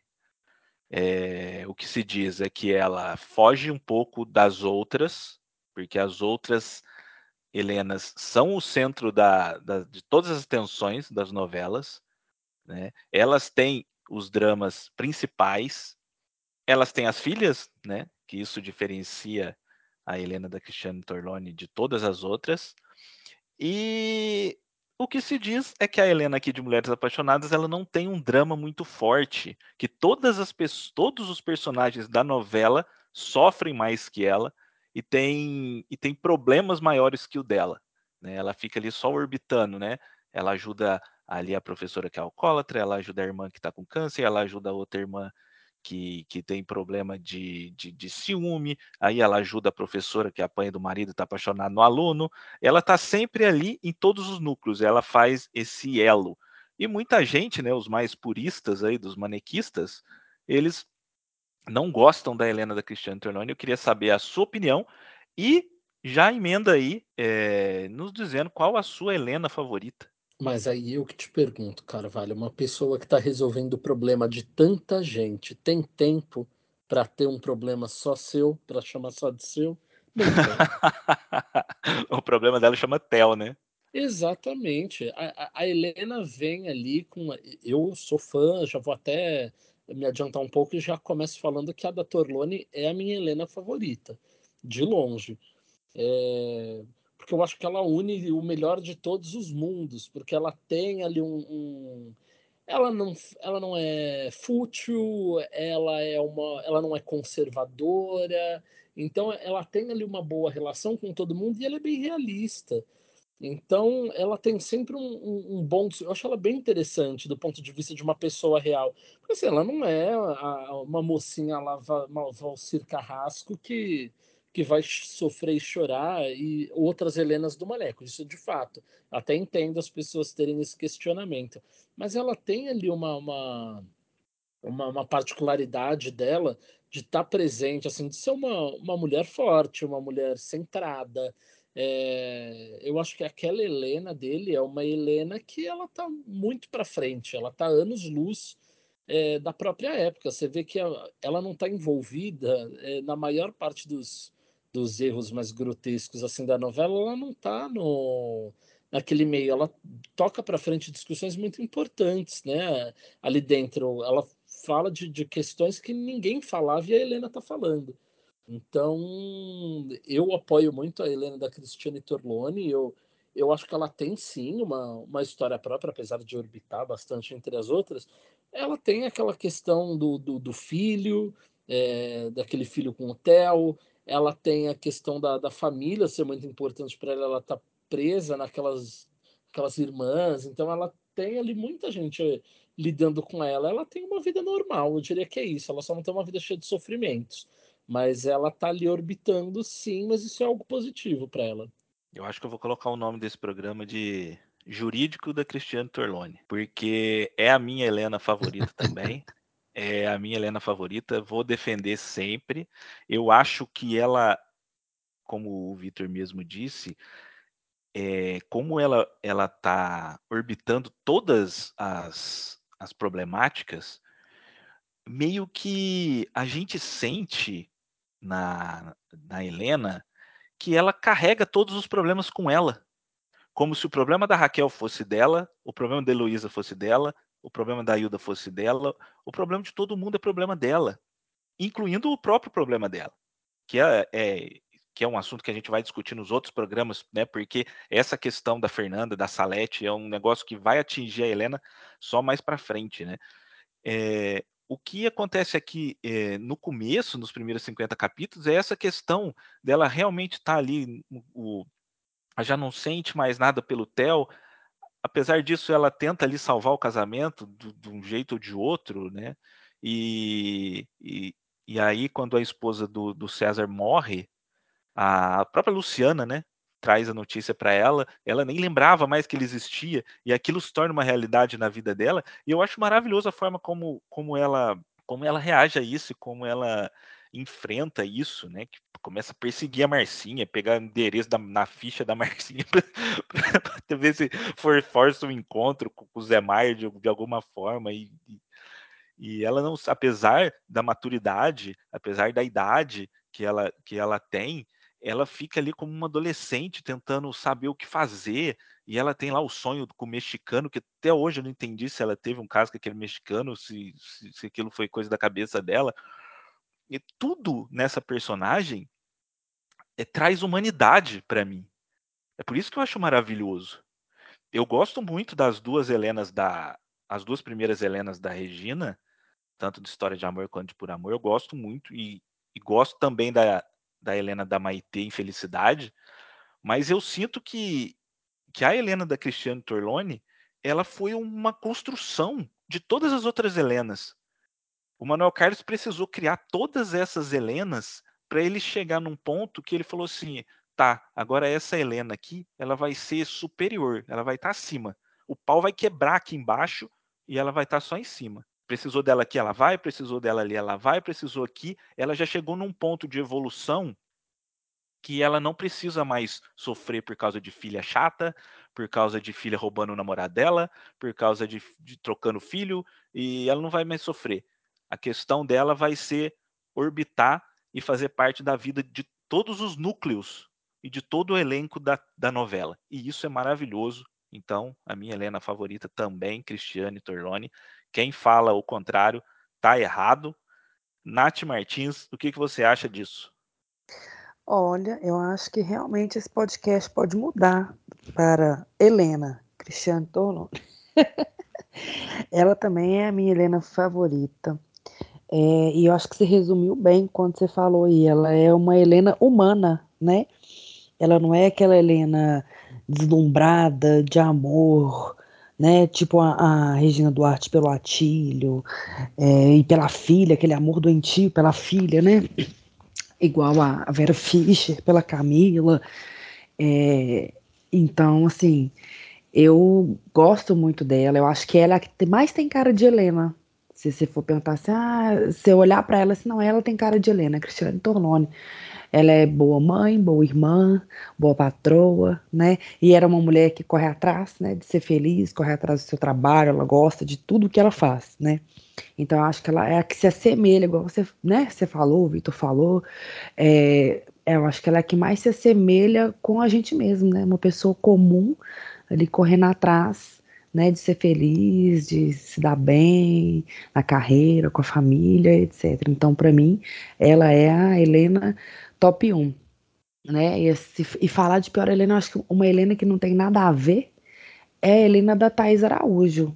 Não sei se vocês concordam comigo, mas assim, pensando na trajetória de Helenas, eu acho que ela só teria a ver aí, porque o, o Maneco fala que, né, que o porquê de Helenas é por causa da mitologia grega, né, da Helena de Troia, da beleza, mulher mais bela, eu acho que ela casaria só nesse sentido, porque ela era modelo e tal, mas eu acho assim, uma Helena meio nada a ver, né, se for pensar em trajetórias de Helenas, assim, né, para mim, ela era a pior Helena, seguida pela Vera Fischer, que, assim, pelo amor de Deus, aquela Vera Fischer naquela novela, eu tenho meio preguiça da Vera Fischer.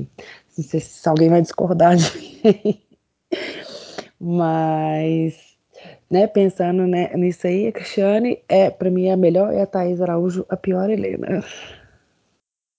Eu acho que a questão da Thaís Araújo, ela é muito profunda porque o Maneco ele destruiu aquela novela, né? Ela, ele destruiu aquela Helena, aquela Helena não é nem culpa da, da Thais Araújo, né? Não, não é. A, a personagem e, e, a novela é toda errada, né? Ela parte Sim. de uma ideia errada, ele conduz de forma errada, né? Tem até aquela cena absurda da Thais Araújo com a Lília Cabral que não, não tem explicação.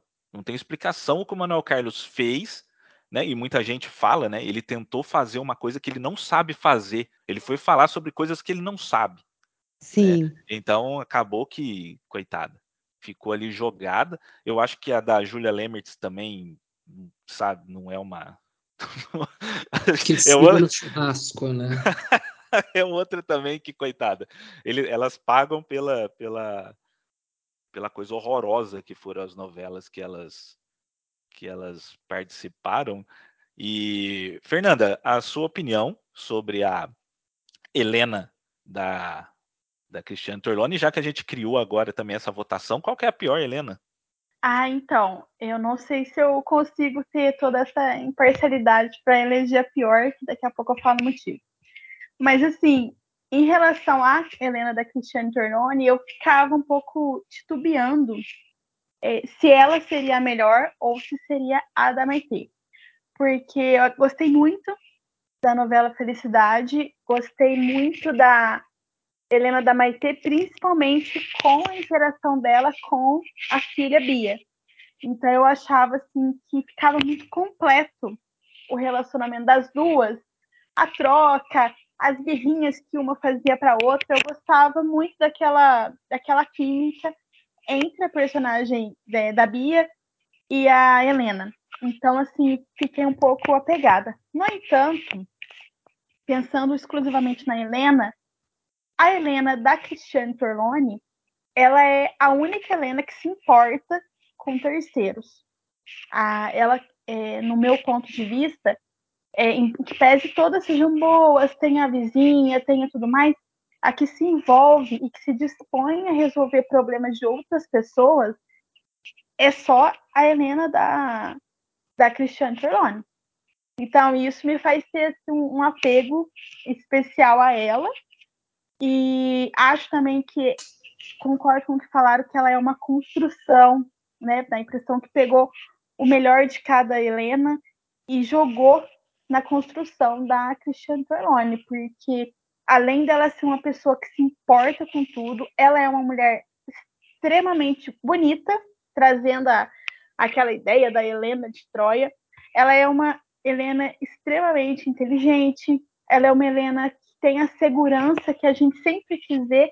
Concordo plenamente com a Nath de que ela é a que mais representa a Helena quando a gente fala, nossa, queria tanto ser uma Helena caminhando no Leblon. Embora as Helenas caminhem pouco no Leblon. São os, os, outros personagens que caminham mais, né? Eu acho que ela é a Helena que a gente tem no imaginário que gostaria de ser. Então, eu acho que a Helena da Cristiane Tornone é a melhor Helena. É, outro ponto que eu acho injusto das pessoas falarem que ela não tem o, o drama principal, que eu acho curioso é que ela não causou danos a terceiros. Então, assim, o problema que ela tem, pessoal dela, é uma relação mal resolvida com César. Um amor ali que ficou só as duas partes que estavam envolvidas que sofreram. Não teve, assim, grandes ramificações, não envolve terceiras pessoas. Então, essa Helena, ela não é negligente e ela não brinca com o sentimento de ninguém. Então, eu acho que faz dela uma Helena madura, uma Helena consciente e uma Helena admirável, né? E concordo com o Pedro quando ele fala que o Theo é um escroto, porque ele é um escroto é, em pele de cordeiro. Porque ele tem toda uma voz macia, ele tem todo ali um, um trejeito, mas o pior drama da novela, o drama mais sério, tanto em termos assim de machucar e jurídicos e tudo mais, porque aquilo ali que ele fez foi um crime praticamente, né? É, o drama mais sério da novela é o dela. Se você vê em relação ao que uma pessoa causa a outra. Quem mais brincou ali com os sentimentos, quem mais ali usou e manipulou foi o Theo, né? Naquela pele de cordeiro que ele estava usando. Então, falar que ela não tem um drama, eu discordo. Ela tem um drama, mas não foi um drama causado por ela. Então, eu acho que essa história aí de várias Helenas sendo construídas até chegar na Cristiane Perlone fez com que elas, a Helena amadurecesse e, e não fosse a causadora de uma dor, mas sim, é, ou até negligente, né, a ponto de, de se permitir causar uma dor. Não, isso aí foi totalmente é, feito nas costas delas, né? A Helena da Maitê, ela brinca com o sentimento de todo mundo. A Helena da Vera Fischer, ela se permite ali se, se auto-negligencia em prol da filha. A Helena da, do Por Amor, por exemplo, ela comete ali o, o ilícito de trocar o filho morto é, da Eduarda pelo filho vivo dela, sem medir consequências.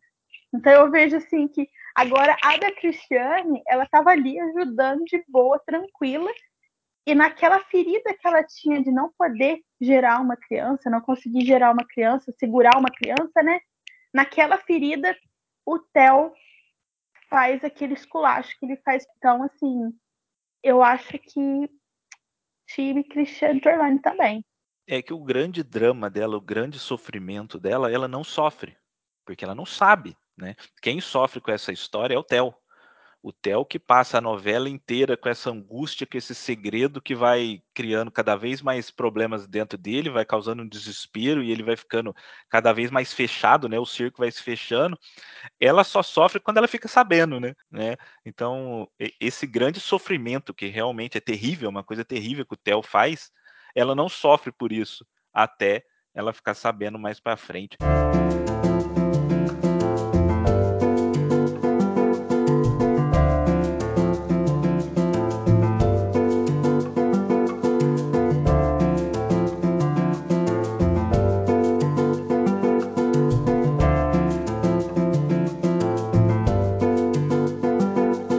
Bom, a gente vai caminhando agora para o nosso final aqui do primeiro programa. Então, Pedro, eu gostaria que você fizesse as suas considerações finais a respeito do, do programa, a respeito aí dos primeiros 50 capítulos de Mulheres Apaixonadas. Já despede também dos nossos ouvintes, passe as suas redes sociais, o seu canal, que o pessoal vai lá no Pedro Literário conhecer você e conhecer as suas indicações, as suas resenhas literárias. Bom, é, eu queria agradecer primeiro pelo, pelo convite, porque para mim é muito, muito gostoso estar aqui de novo falando de novela com, com essa turma toda assim que, que gosta de novela também, um pessoal que entende do, do que está falando, tem amor por esse, essa forma de, de entretenimento. Então, para mim, é sempre uma, uma satisfação estar tá aqui, porque quando a gente fala daquilo que a gente gosta, a gente se empolga e, e faz com, com amor, com carinho, com emoção. Então, é só é, agradecer mais uma vez pelo, pelo convite. Minhas redes sociais, é, na verdade, é uma só, é o arroba no Instagram, tem no TikTok também, mas eu posto muito pouco lá, eu posto sempre primeiro no, no Instagram, depois no TikTok, então quem se interessar por livros e algumas coisinhas de novela que eu acabo postando lá é arroba Pedro Literário. E um resumo da, da novela que eu acho que esses primeiros 50 capítulos de Mulheres Apaixonadas, eles são bem dinâmicos, dá para ter uma uma noção grande do, do que acontece nos outros 150 que, que tem pela frente, mas ainda assim, é, a cada capítulo você vai se, se surpreendendo cada vez mais. Para mim, é, talvez seja a melhor novela do, do Manuel Carlos, justamente por ser é, por ter todo esse dinamismo, todos esses acontecimentos, todo esse, esse ritmo, né? Que, que muita gente fala que é ritmo de série, mas eu, eu, discordo um pouco. Eu acho que é um, é um ritmo de uma novela bem feita, que tem sempre é, é, assuntos interessantes acontecendo e finalizo dizendo que eu também faço parte do jurídico Cristiane Torloni como Helena, porque é, é a mais interessante, assim, que, que, eu, que tem. E a, a pior, para mim, eu não, não diria tanto. É, não sei se posso dizer como a pior, mas eu acho que a, a Helena de Por Amor, ela é a mais é, doente, por assim dizer. Ela é quase uma, uma vilã, porque ela realmente prejudica muita gente em volta dela. É, e, e, enfim, eu acho que no, no quesito ali estamos julgando as Helenas, a, a, melhor é a Torlone, a pior é a, a Regina Duarte em, em Por Amor. Dito isso, não vejo a hora de terminar a novela, porque estou curioso para é, ver como as coisas acontecem, porque saber eu já sei de tudo. Então, até o nosso próximo episódio. Tchau, tchau. Muito obrigado, Pedro. É sempre uma honra te receber aqui. Aliás, antes fosse só nisso que a Regina Duarte é a pior pessoa, né? É... Vitor Balciunas, o nosso estreante aqui hoje no nosso programa de Mulheres Apaixonadas. Gostaria que você fizesse aí as suas considerações finais sobre os 50 primeiros capítulos, passasse as suas redes sociais, os seus contatos, onde as pessoas te encontram na internet. E agradeço de coração por você ter aceitado o convite. Foi muito bom te ter aqui. Poxa, eu que agradeço o, o convite. Falar com vocês foi muito legal. É, sempre que quiserem me convidar, eu estou aí, porque falar de novela para mim é sempre um ótimo momento. É, minha consideração final é, é, é, quase que simples. Eu gostaria de dizer que se você é contra a empatia, você não apoia a Torlone como Helena. É simples assim. Quem, é, quem apoia empatia e amor ao próximo apoia Cristiane Torlone. É simples assim. E, e sou fascinado nessa novela, que acho que tem é, carta na manga atrás de carta na manga. Quando ela tá para perder o gás, ela não perde, ela vira de novo, então é sempre muito interessante falar. Se a gente ficar aqui, dá para ficar dias falando de mulheres apaixonadas e a gente vai sempre cavucar alguma coisa especial e diferente sobre ela. Então, foi um prazer falar com todos vocês. E vocês podem me encontrar no meu Instagram, Vetors, onde eu publico também algumas entrevistas que eu faço ou ler alguma das minhas matérias que eu subo em UOL Splash falando também muitas vezes sobre novela também. Maravilha, Vitor. Muito obrigado pela sua presença. Nath Martins, é a sua vez. Despeça dos nossos ouvintes.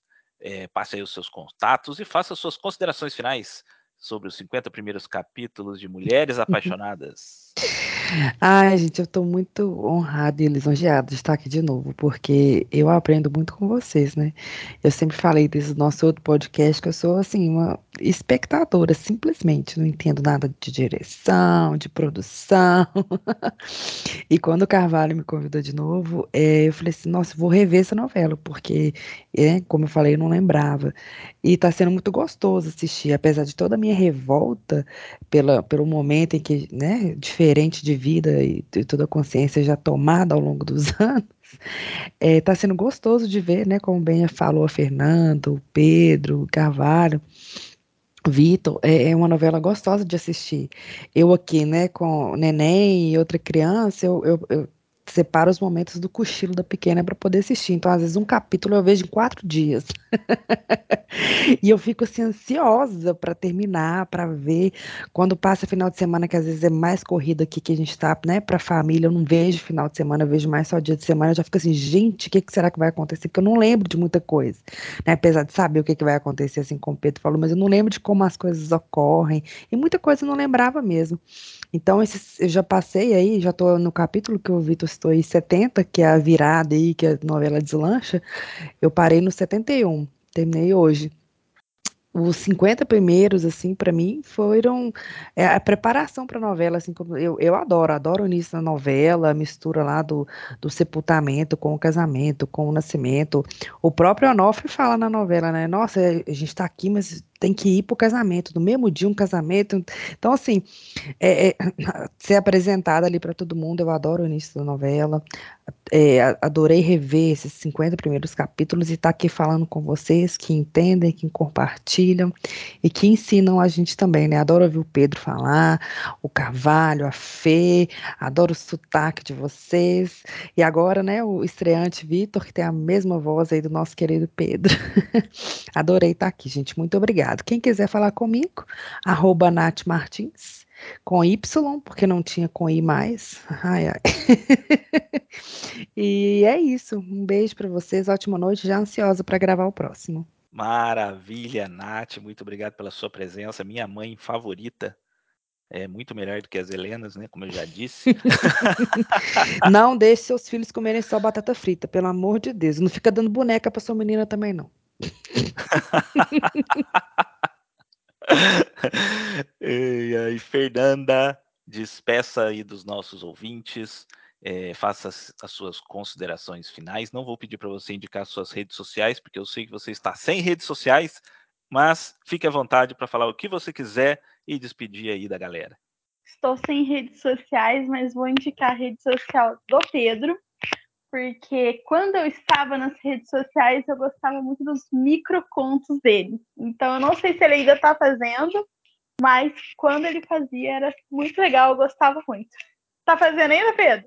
Não, mas depois dessa eu vou voltar, pode deixar. E aí eu faço e, e te mando no, no, no privado, já que você está sem redes sociais, aí eu te mando por lá. Manda por e-mail. Como a Glória Pires, podem falar comigo por e-mail, está certíssimo. Bom, esqueci de falar, a minha Helena é, menos preferida, a Helena que eu menos gosto, é, são as da Regina Duarte, porque eu não gosto da Regina Duarte. Não acho, acho um pouco a atuação dela para mim está dois tons acima do que deveria estar o restante dos elencos.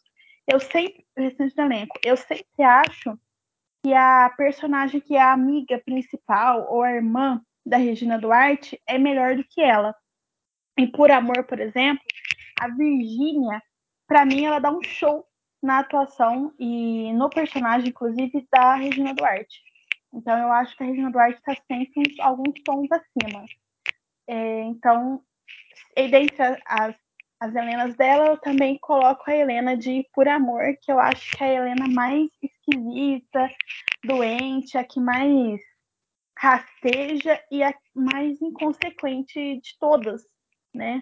Justificando tudo em uma questão do sentir o amor ali, né? Ai, por amor, por amor, por amor.